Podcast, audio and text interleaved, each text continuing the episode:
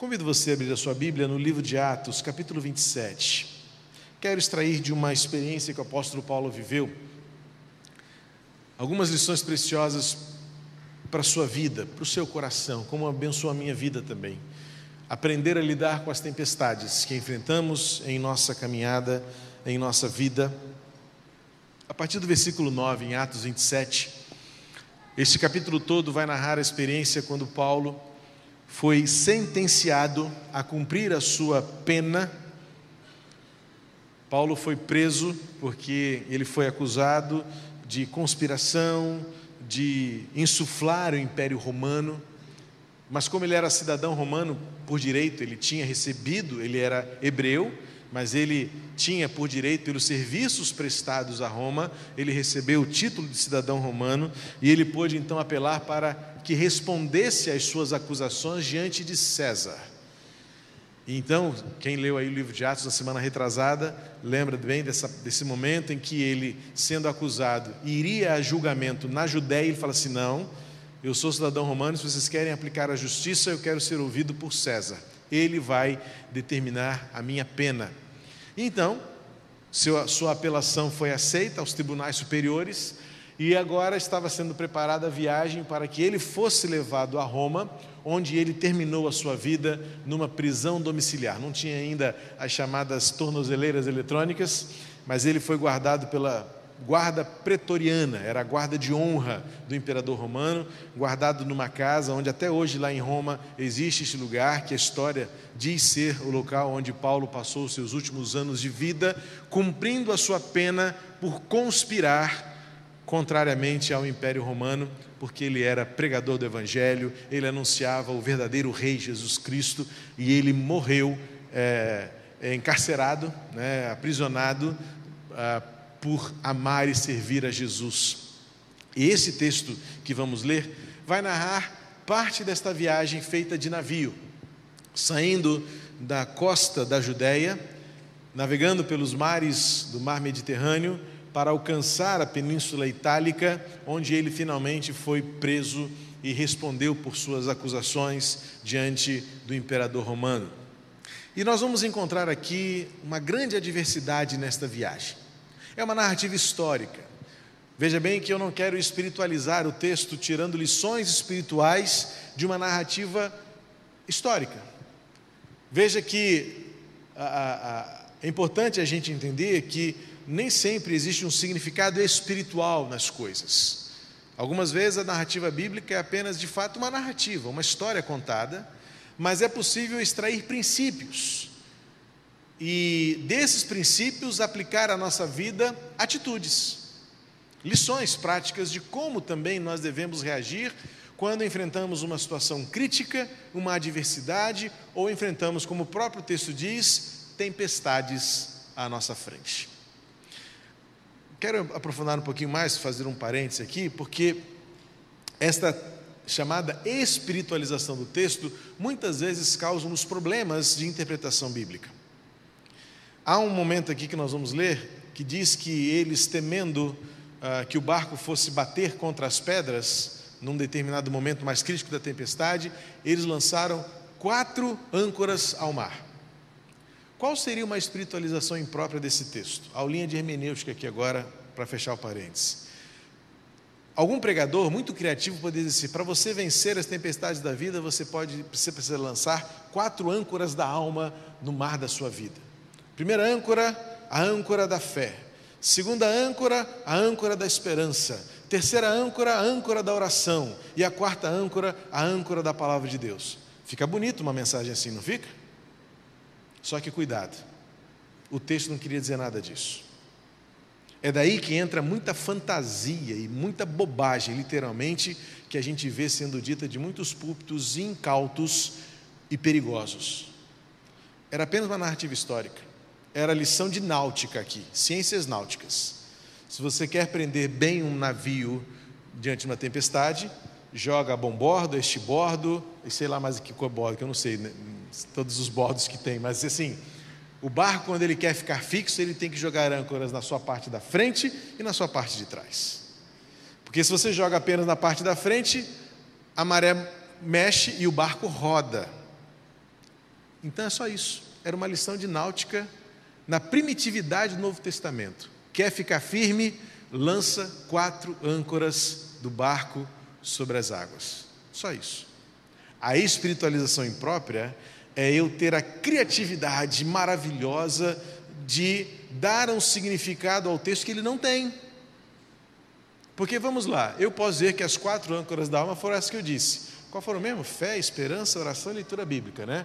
Esboço bonito. Mas de repente vem outro pregador e fala assim, assim não, mas não, ao invés de esperança eu vou falar sobre dízimo, porque dízimo é importante também. Claro, dentro dos meus interesses, vou falar sobre dízimo porque eu vou. E aí você vai dizer qualquer coisa. Você vai substituir aquilo por qualquer coisa. Dito isto, é importante para para o seu conhecimento bíblico. É muito importante que nós, como crentes de Jesus, temos razão, inteligência, para poder falar de igual para igual com a ciência. E de igual para igual, um pouquinho acima, porque a fé vai além da ciência. Lá no nosso seminário batista, aqui na Tijuca, há um simbolismo arquitetônico que ontem, até anteontem, explicando para uma pessoa da família, mostrei para ela. Quem já foi lá no seminário logo que sobe, chega ali na praça central, vê dois prédios muito bonitos, cuja fachada ou cujas fachadas são idênticas. A biblioteca do lado esquerdo e a capela do lado direito. Você olha para elas, prédios idênticos. A única coisa que distingue os dois é a torre. E é um simbolismo ali. A torre da biblioteca, ela é reta na sua no seu limite máximo. A capela, como normalmente nós temos as figuras das capelas, tem uma torre que aponta para o céu. É, uma, é um prisma, né, com uma pirâmide bem esticada que aponta para o céu. O arquiteto, no século retrasado, quando desenhou a fachada desses dois prédios ladeados ali no nosso seminário, quis mostrar que o conhecimento humano ele se limita, enquanto que o conhecimento de Deus, o epignosis, como diz no grego, ele acrescenta e leva-nos para a eternidade. Então, quando a gente desenvolve a nossa inteligência, quando a gente pesquisa, quando a gente estuda, quando a gente se dedica ao aprendizado profundo da palavra de Deus, a gente não passa por trouxa, a gente não passa por bobo. Porque dizer que quatro âncoras ao mar são quatro âncoras da alma é fantasiar a Bíblia, a Bíblia não é fantasia. Então, o que vamos ler aqui é uma narrativa histórica. E eu não preciso espiritualizar esta história para dar a ela um significado espiritual se pelos princípios eu consigo aplicar à minha vida o que Deus quer me ensinar quando eu enfrento tempestades como Paulo enfrentou. Com inteligência, com propriedade, mas acima de tudo com fé. O que é espiritual é espiritual. O que é científico é científico. Mas quando a ciência para e onde não tem mais o que fazer, a fé abunda, a fé sobrepuja, a fé responde e a fé enche-nos e transborda-nos de esperança e de significado. Atos 27, 9 em diante diz assim: Tínhamos perdido muito tempo e agora a navegação se tornava perigosa, pois já havia passado o jejum. Por isso, Paulo os advertiu Senhores, vejo que nossa viagem será desastrosa e acarretará grande prejuízo para o navio, para a carga e também para a nossa vida. Mas o centurião, que era o guarda responsável pelos prisioneiros, em vez de ouvir o que Paulo falava, seguiu o conselho do piloto e do dono do navio. Visto que o porto não era próprio para passar o inverno, a maioria decidiu que deveríamos continuar navegando com a esperança de alcançar Fenice e ali passar o inverno. Este era um porto de Creta que dava para sudoeste e noroeste. Começando a soprar suavemente o vento sul, eles pensaram que haviam obtido o que desejavam. Por isso, levantaram âncoras e foram navegando ao longo da costa de Creta. Pouco tempo depois, desengadeou-se da ilha um vento muito forte chamado Nordeste o navio foi arrastado pela tempestade sem poder resistir ao vento. Assim cessamos as manobras e ficamos à deriva. Passando ao sul de uma pequena ilha chamada Clauda, foi uma, com dificuldade que conseguimos recolher o barco salva-vidas. Levantando, lançaram mão de todos os meios para reforçar o navio com cordas. E, tendo e temendo que ele encalhasse os, em, nos bancos de areia de Sirte, baixaram as velas e deixaram o navio à deriva. No dia seguinte, sendo violentamente castigados pela tempestade, começaram a lançar fora a carga. No terceiro dia, lançaram fora com as próprias mãos a armação do navio. Não aparecendo nem sol nem estrelas por muitos dias e continuando a abater-se sobre nós grande tempestade, finalmente perdemos toda a esperança de salvamento. Visto que os homens tinham passado muito tempo sem comer, Paulo levantou-se diante deles e disse: Os senhores deviam ter aceitado o meu conselho de não partir de Creta, pois assim teriam evitado esse dano e prejuízo. Mas agora recomendo que tenham coragem, pois nenhum de vocês perderá a vida, apenas o navio será destruído. Pois ontem à noite apareceu-me um anjo de Deus, a quem eu sirvo e pertenço e adoro, dizendo-me: Paulo, não tenha medo, é preciso que você compareça perante César Deus, por sua graça, deu-lhe a vida de todos os que estão navegando com você. Assim, tenham ânimo, senhores. Creio que Deus, creio em Deus que acontecerá conforme me foi dito. Devemos ser arrastados para alguma ilha. É um trecho apenas narrativa, depois você pode, para acrescentar a sua cultura bíblica, ler o capítulo todo, para entender bem como isso termina. Paulo finalmente naufraga, chega à ilha de Malta, onde acontece um grande prodígio, ele é picado por uma víbora, nada lhe acontece, e por causa deste milagre, as pessoas daquela ilha creem no poder de Jesus Cristo. Primeiro acham que ele era Deus, ficam assustados, mas quando ele prega o Evangelho, aqueles cidadãos da, da ilha de Malta reconhecem o Deus vivo, Pai eterno de Jesus Cristo na vida do apóstolo Paulo. Nenhum milagre que Deus faz em nós, nenhum prodígio que vivemos, nada que Deus realiza em nós é para a glória de nós mesmos, mas é para a glória de Deus. Voltando ao texto da dificuldade em que ele se encontrava, este texto nos ajuda, nos ajuda com alguns princípios práticos de como podemos enfrentar as tempestades da vida. Primeiro, você observa lá no começo que Paulo teve que confrontar e houve um debate entre continuar a viagem ou parar ali em Creta. E agora entra em conflito a razão, o bom senso e a arrogância, a autoconfiança e a autossuficiência. Você viu no versículo 9 que Paulo conversa com o centurião e fala assim: Olha, é melhor a gente não sair daqui. Paulo não iria ser fugitivo, Paulo não tinha pressa, evidentemente, de chegar ao seu destino, mas Paulo usa a razão. Os versículos anteriores já mostram que ele estava percebendo que a tempestade não seria fácil. Mas Centurião decidiu ouvir a arrogância e a autoconfiança do piloto e de toda a tripulação. É o que o texto diz. O centurião preferiu ouvir. Depois, mais adiante, você viu no versículo 10 que Paulo, que Lucas, que provável escritor do livro, diz que a maioria decidiu continuar navegando. Interessante como muitas vezes a nossa fé se opõe à maioria. E nem sempre a maioria significa necessariamente a melhor escolha. Pode ser que sim, mas isso não significa uma regra o conceito de uma escolha pela maioria, de uma decisão que nós tomamos aqui, meramente porque todos ou uma maioria escolheu, pode representar talvez autoconfiança, arrogância, exagero na nossa percepção da nossa habilidade.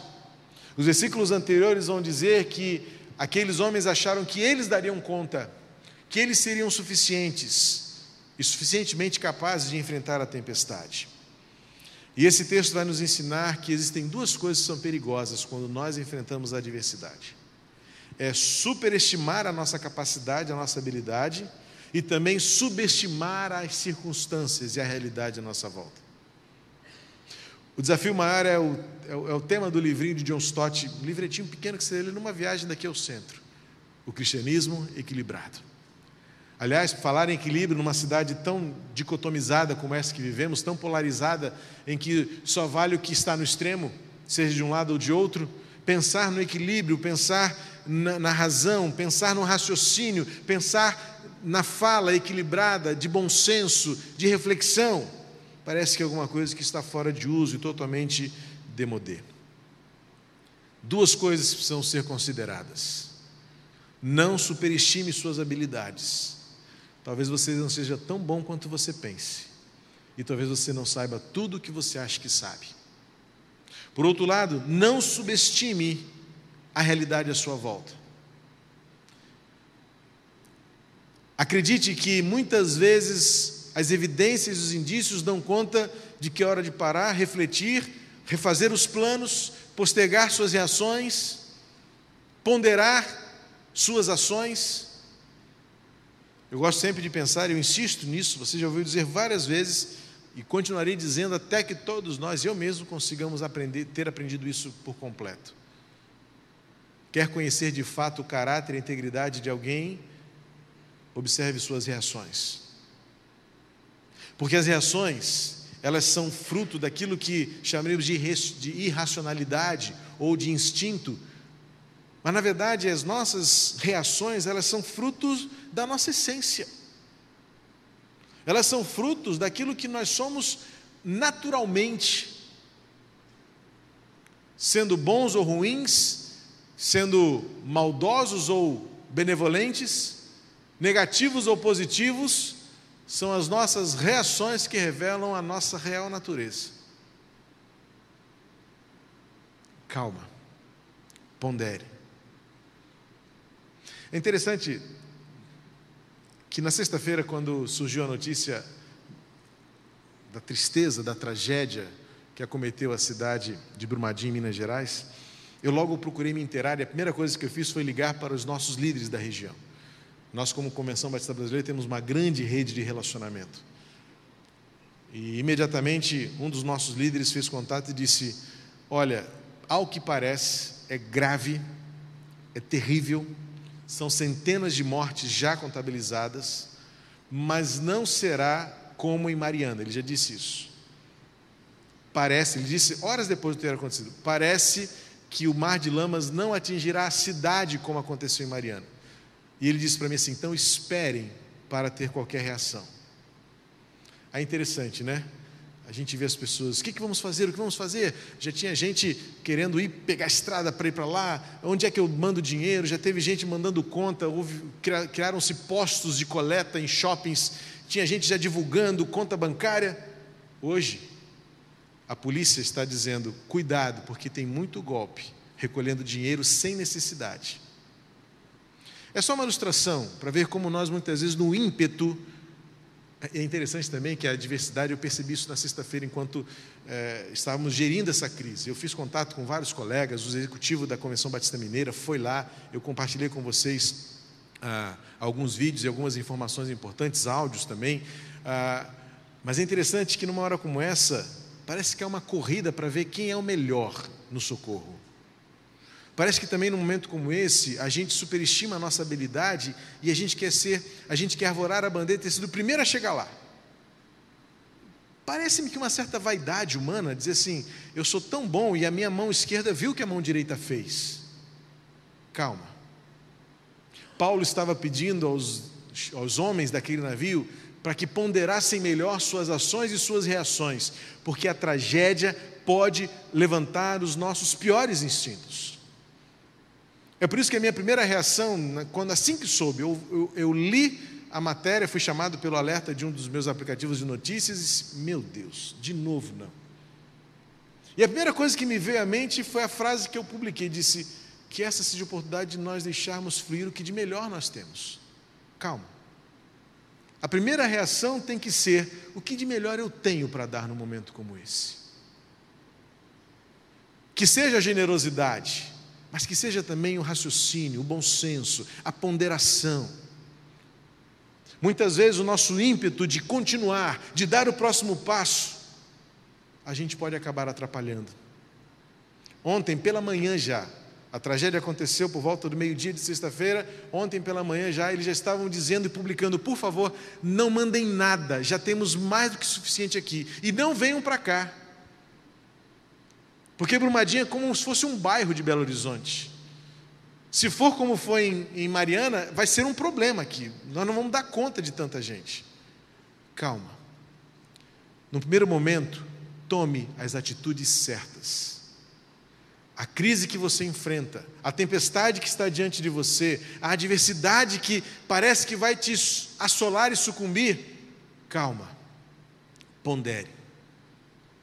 Na descrição dessa narrativa, Parece-nos que Paulo era a única pessoa de bom senso naquele barco. Evidentemente havia outras. Estima-se que aquele barco tinha cerca de 150 a 200 pessoas. Não era um barco pequeno.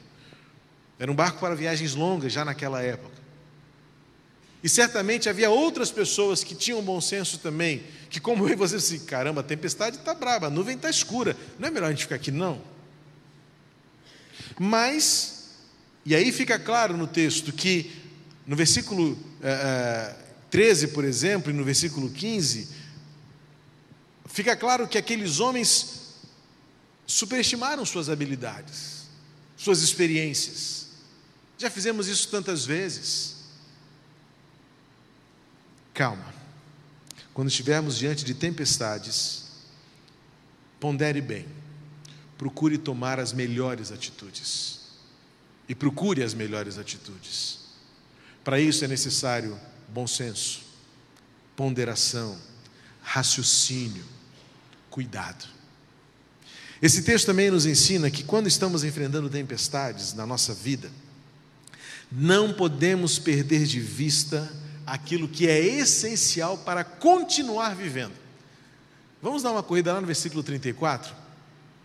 Quando o apóstolo Paulo, ele adverte aquelas pessoas que estavam apavoradas já tinham jogado fora a carga, já tinham esvaziado o navio para ele ficar mais leve, mais fácil de se controlar, de navegar.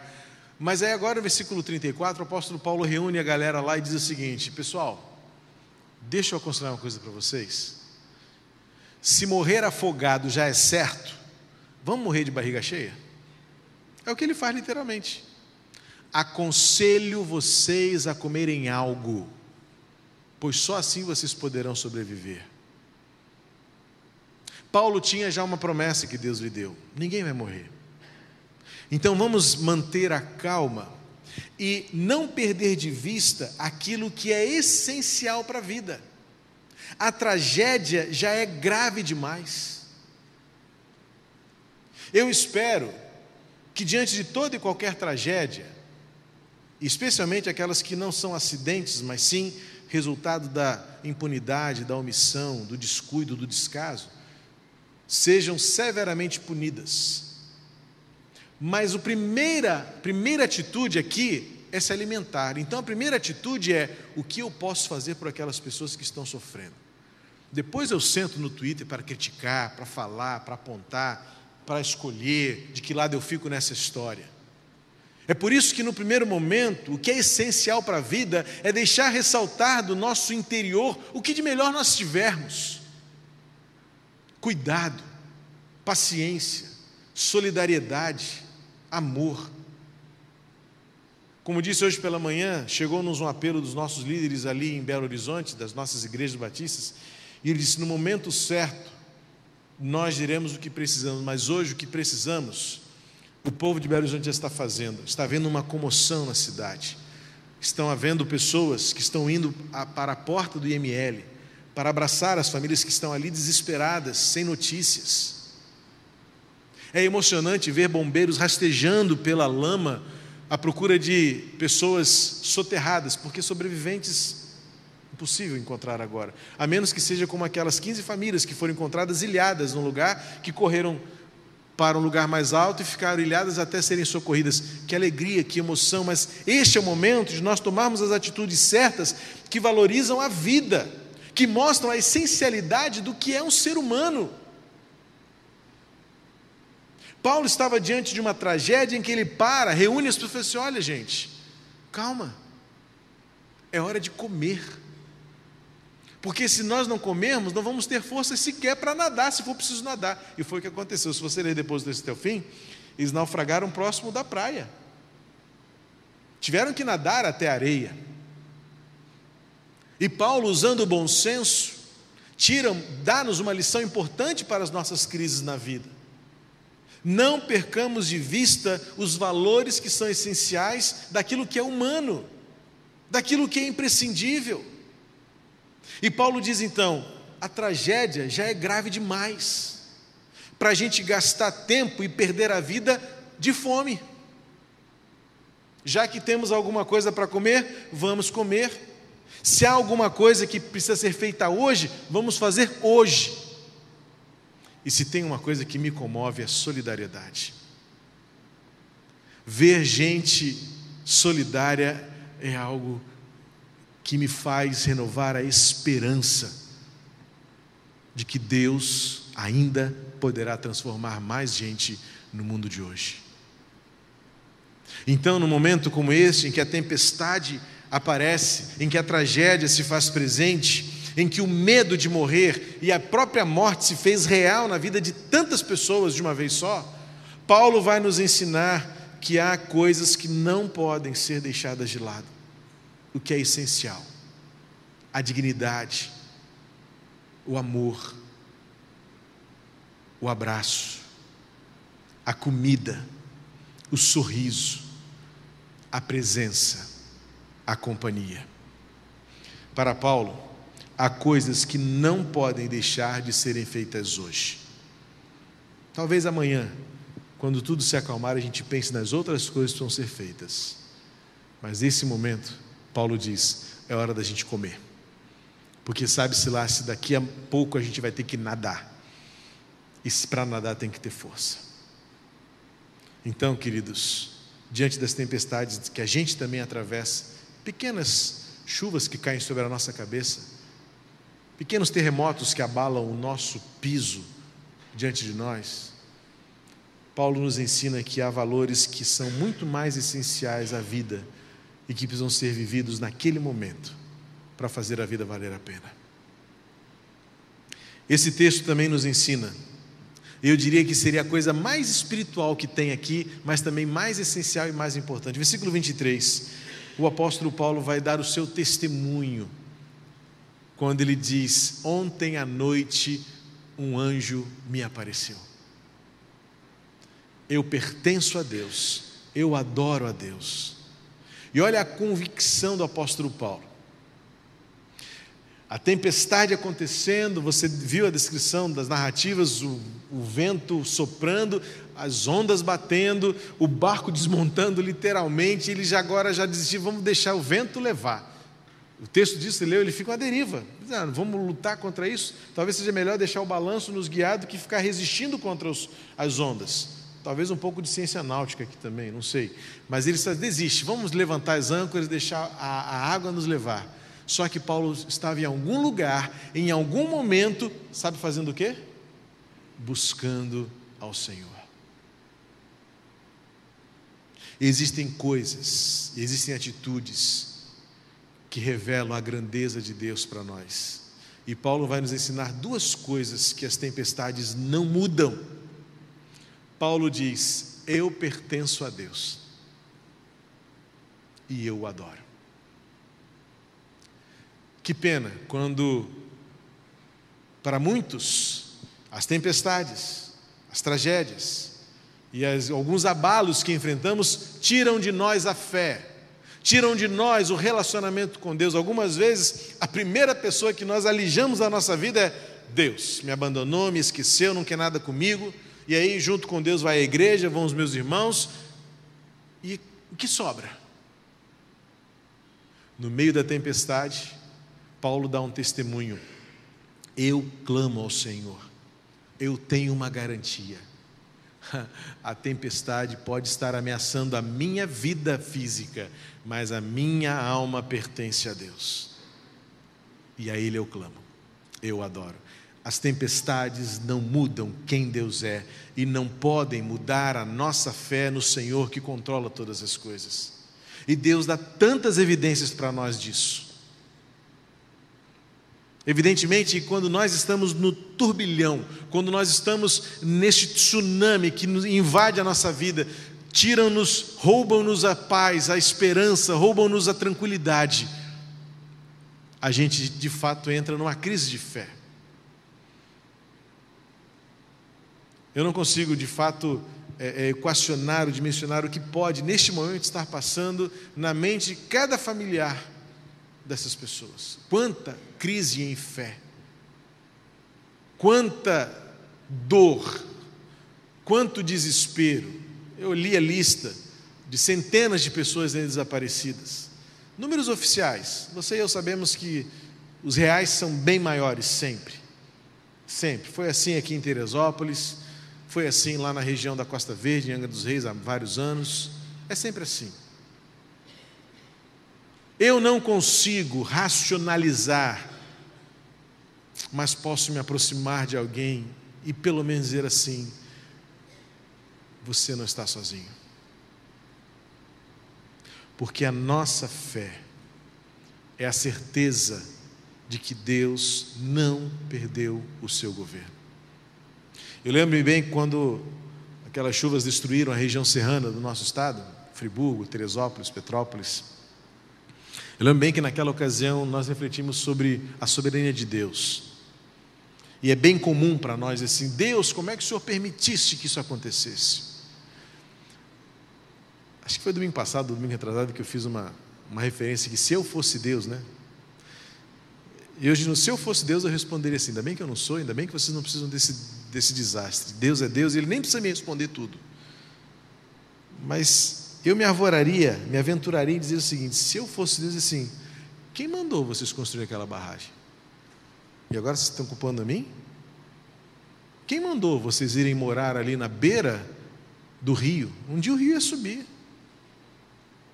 Quem deu ordem para vocês fazer o que vocês estão fazendo com o dinheiro, com o seu próximo, com o ser humano, com a sua saúde? Passei a vida inteira comendo bacon e hambúrguer. Um dia eu, face de Deus, o Senhor me abandonou. É até uma ilustraçãozinha que a gente tem, né, de uma pessoa que está se afogando. E aí vem um cara com uma prancha, vem, vem, sobe. Não, não, Deus vai me livrar daqui. Aí depois vem um barquinho, vem, sobe. Não, Deus vai me tirar daqui. Até que finalmente ele morre, né? Depois de ter passado lancha, helicóptero, tudo, ele Senhor, eu disse, cara, eu cansei. Mandei a prancha, mandei a canoa, mandei o barco, mandei o helicóptero. Você disse que ia te tirar, como é que você queria que eu te tirasse de lá?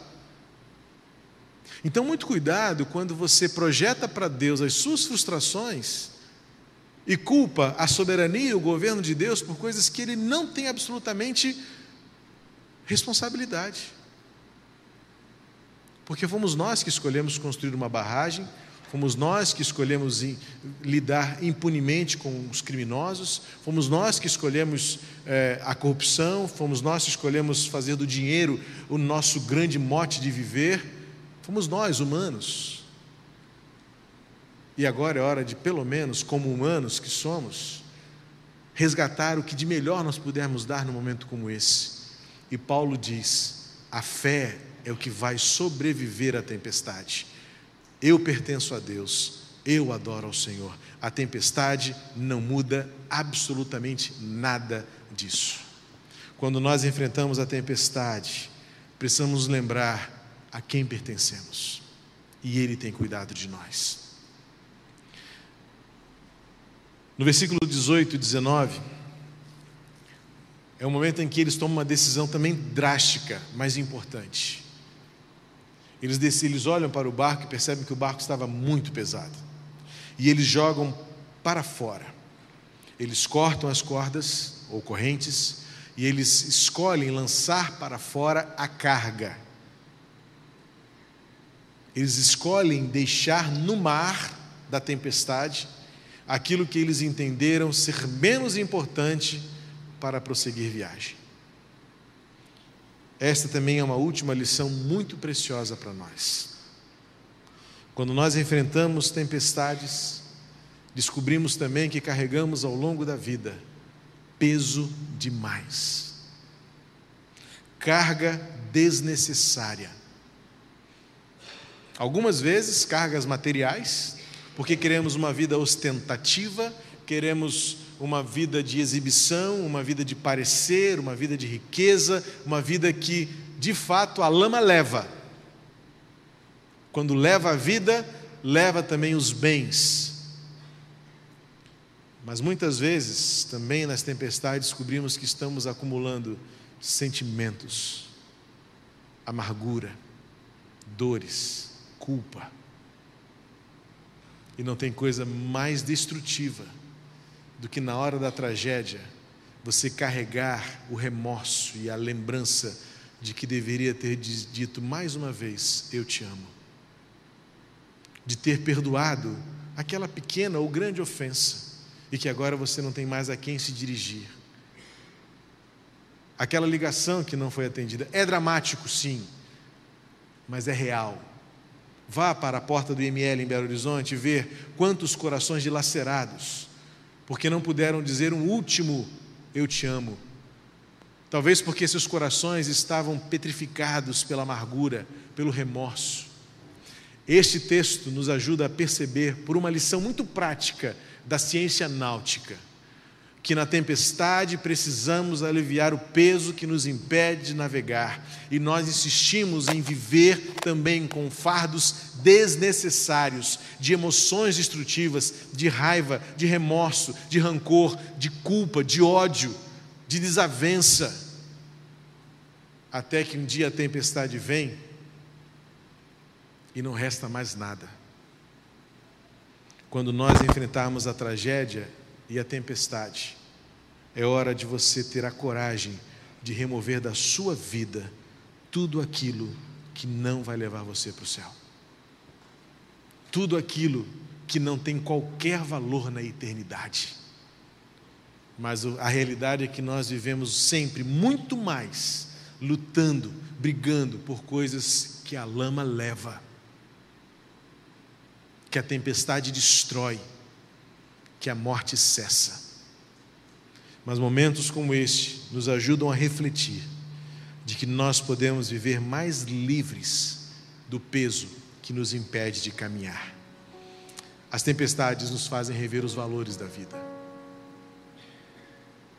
A tempestade nos faz redimensionar o nosso dia, rever nossos relacionamentos e também revisitar o nosso interior para saber se nós estamos em condições de continuar navegando. Se temos força para nadar até a praia, se porventura a embarcação naufragar. E se ao chegarmos à praia da ilha, ainda termos fé suficiente, suficiente para Deus continuar realizando prodígios em nossa vida. É o que essa experiência de Paulo, seus companheiros de prisão, nos ensinam. Tome a atitude certa. Calma, bom senso.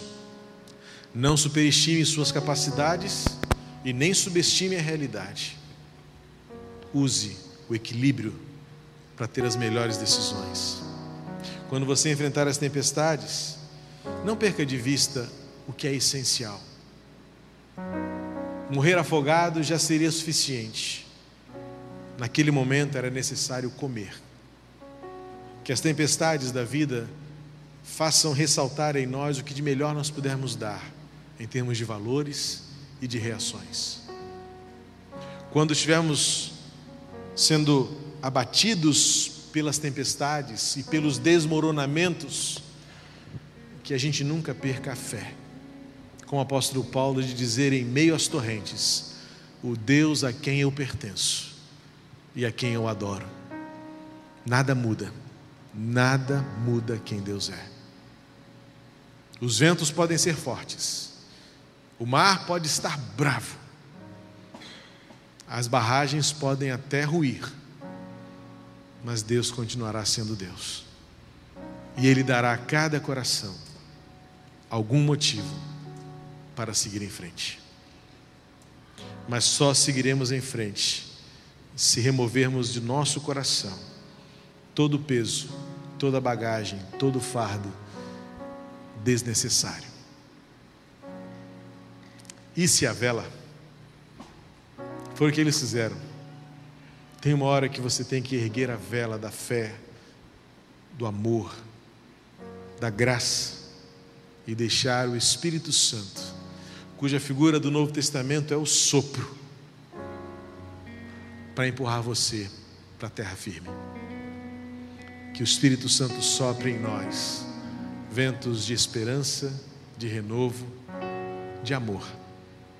e que em mais uma tragédia com a qual estamos todos envolvidos, diante da qual estamos todos comovidos, consternados, possamos enfrentar esta tempestade sem perder a fé, porque Deus continuará sendo digno de ser adorado, porque agora é Ele quem vai restaurar a alegria em cada coração. E é nós que aqui estamos, nem tão longe nem tão perto, mas numa distância suficiente para não nos desligarmos desta realidade. Orarmos por todos aqueles que sofrem e choram. Mas a você também que aqui está vendo a barragem da vida rachada e com risco de ruir sobre você, as mesmas lições servem para você. E que a graça do Senhor seja abundante sobre nós, porque a vida continua. E a vida continua fundamentada na graça, confiada no amor, na misericórdia de Deus. Pai querido, em nome de Jesus, nós erguemos mais uma vez diante de Ti o nosso clamor por todas as famílias que neste momento enfrentam o desmoronamento na alma, dilacerados, desesperados pela tragédia, pela perda, pelo desespero. Muitas famílias sequer terão a oportunidade de concluírem o luto, enterrando os corpos de seus familiares. E, Senhor, nós não conseguimos medir a dor desta tragédia, desta, desta tristeza em seus corações. Mas Tu és o Deus que podes dar um novo começo. Tu és o Deus que podes colocar nesses corações algo inexplicável, mas real, que faz a vida seguir o seu curso, renovando a esperança, renovando a cada dia um pouco mais a alegria de viver. Pai querido, nós que aqui estamos também, que muitas vezes enfrentamos outras tempestades, que enfrentamos outros obstáculos e outras tragédias, em nome de Jesus, dá-nos o bom senso de atitudes equilibradas que reflitam o teu mover, o teu agir em nós pelo teu Espírito. Pai querido, que nós nunca percamos o que é essencial na vida: o amor, o alimento para a alma, para o coração, a humanidade de um para com o outro. Pai querido, em nome de Jesus, Ensina-nos a confiar pelo Teu Espírito Santo que pertencemos a Ti, que as tempestades não mudam quem Tu és e nem devem mudar a nossa fé e o nosso alicerce firmado em Ti. Ajuda-nos, Senhor, a lançar para fora, com coragem, com desprendimento, toda a bagagem desnecessária que dificulta-nos a navegação os fardos pesados que nos impedem de prosseguir, em nome de Jesus, derrama sobre nós o teu bálsamo de recomeço, de renovo. Que possamos extrair lições preciosas de cada momento, de cada tempestade, de cada tragédia que nos aflige, para que possamos cada vez mais viver para glorificar o teu nome e vermos então um mundo transformado, melhor pela tua palavra, pelo teu poder. Ensina-nos, fortalece-nos, cumpre em nós a tua vontade, soberana, boa, agradável, transformadora, em nome de Jesus. Amém.